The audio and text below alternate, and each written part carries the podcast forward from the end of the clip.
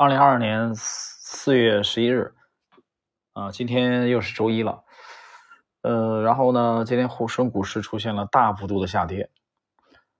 呃，我们在最近连续的在喜马的这个喜米专栏啊，这个半不红的这个圈子，还有就是星球啊，知识星球，呃，其实不断的持续在更新啊，一直在更新。呃，更新的话，这里头也谈到了有有股市啊，但是在在之前在西米那天，我发了个帖子，其实谈了这种观点，就是说，呃，单纯的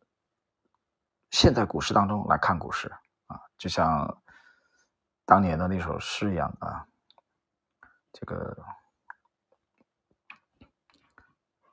只缘身在此山中啊，所以有的时候你要跳出来啊，要跳出来看。这个问题就相对的简单一些，因为影响股市的因素有很多很多啊，可能很多人，呃，所谓的看股市、研究股市，主要是停留在看盘啊，而且每天去盯四个小时啊。关于这里呢，我觉得今天没有想讲太多啊。今天我们是巴菲特的这个《霸王演义》啊，唐朝的这部著作啊，三十五集。那么。在开始正式节目之前啊，最后讲一句，在一九年的二月十七日啊，一九年二月十七日那天在星球，我有一个很简短的帖子，当时是回答啊关于黄金的问题的时候啊，我记得当时是写过那么一段话的啊，大概的意思是讲过往事历历在目啊，人性清晰可见，就是当时的判断就是在那个位置，就是处于我们整个的啊这个。资产处于长周期的繁荣顶端的的右侧区域。那么从一个中长期的角度来说，中期角度吧啊，谈不上长期，加速向下是大概率的事件啊。因为那那里在在跟星友去讨论这个问题的时候啊，就关于要不要配置黄金的问题的时候，其实提到了这个问题。所以当时是有这么一句话的啊，处于长周期繁荣顶端的右侧的区域，加速向下是大概率事件。有人说：“哎，没有嘛，没有加速向下。你看，一九年二月份，一九年股市行情不错，A 股啊，二零年行情也不错啊，二一年可能没那么好做，特别涨了两年啊，呃，你你这么理解就太狭义了啊。我们讲的很清楚，从整个长周期来说啊，当然有人说我不服，这个没关系啊，你可以不服。我们再过半年，再过一年啊，再过两年，再拐回头来看啊，再拐回头来看这个位置。”啊，你可能就心平气和的多了。好，我们看今天的正式内容啊。三十五集，在三十四集，呃，讲到了格雷姆的这个案例啊，格雷姆投资的这笔盖克保险啊，其实是严重的违背了他的呃招牌式的啊这种左侧买入啊低估的啊这种做法。所以关于这点，格雷姆在《聪明投资者》七三年再版的时候，第四版的时候。啊，做了一个辩解。好，我们看今天这集的内容。很难相信格雷姆做出这个买入决策只是靠运气，但若认真阅读格雷姆这里给出的高价买入理由，不仅考虑到离不开的业务，有点像后来巴菲特喜欢说的护城河，也考虑到成长的因素将导致目前暂时的高价回落为合理甚至低估。然而一直以来，格雷姆对所谓成长的看法一直是。我认为投资者无法应用成长股那套理论来获得合理的、可靠的收益。历史的谜团已经无法解开了。但伴随巴菲特卖出三百五十股盖可保险后，公司持续成长，股价持续飙升的现实，怀疑的种子必然在心中发芽。这粒种子将在几年后和其他几粒种子一起发挥威力，引发巴菲特拒绝踏上格雷厄姆纽曼公司接班人的光辉大道。返回奥马哈，从零起步，建立属于自己的事业。这里停顿一下啊，这里唐朝先生写到了巴菲特拒绝啊，拒绝去接班啊，其实接班以后可能就会成为另外一个格雷姆啊，他没有这么干啊，而且返回奥马哈，开创了自己的事业。其实也就是我们看到了他后期对导师啊，对格雷姆他的这个早年最顶礼膜拜的导师的。这个风格投资风格的重大的修正啊，我觉得完全可以称得上是重大修正。好，继续。不过那是几年以后的事儿。一九五一年的巴菲特正饱含崇敬之心，如饥似渴吸收格雷厄姆投资智慧的养分，并如同朝圣一般期望自己能进入伟大的格雷厄姆纽曼基金圣殿。很遗憾，格雷厄姆虽然认为巴菲特是那一级毕业生中最优秀的一个，但依然拒绝雇佣巴菲特，即使巴菲特声明可以不要工资。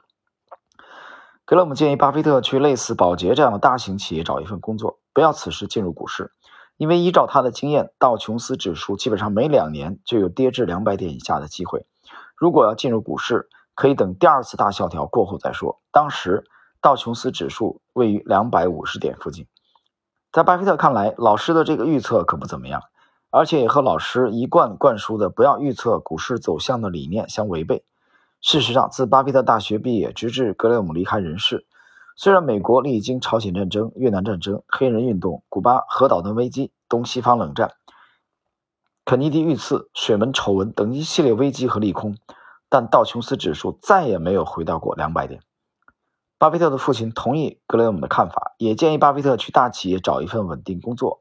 巴菲特后来回忆说：“我当年有一万美元，如果我听从了他们的建议，可能我今天仍然只有一万美元。”没有放弃投资梦想的巴菲特回到家乡，暂时进了公司父亲的公司做经纪人。巴菲特不太喜欢这份需要怂恿客户买卖的工作，按照他的说法。这使得自己的利益和客户的利益相对立。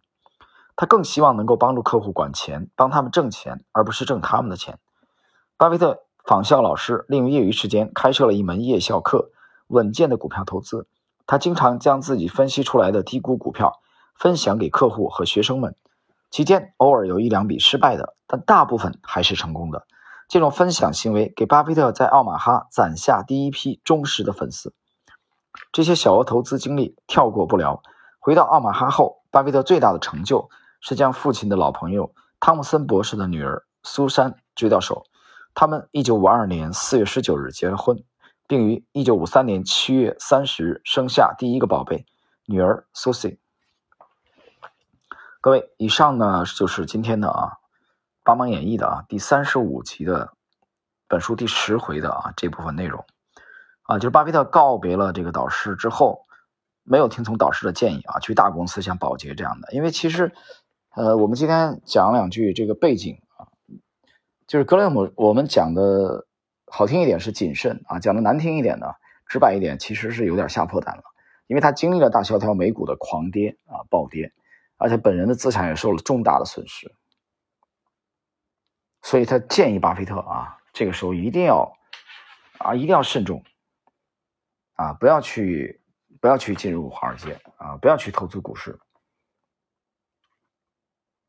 道指当当时在两百五十点左右啊。其实我们事后来看啊，五十年代初的话，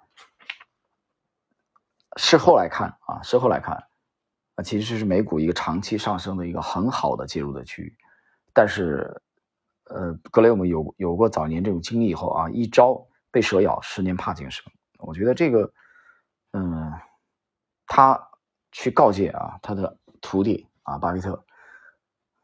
肯定还是出于这个他自己的本心啊，讲的还是真实的看法啊，真实的看法。但是其实也就是从这里开始，巴菲特没有采纳导师的建议开始啊，巴菲特迈上了一条和导师后期啊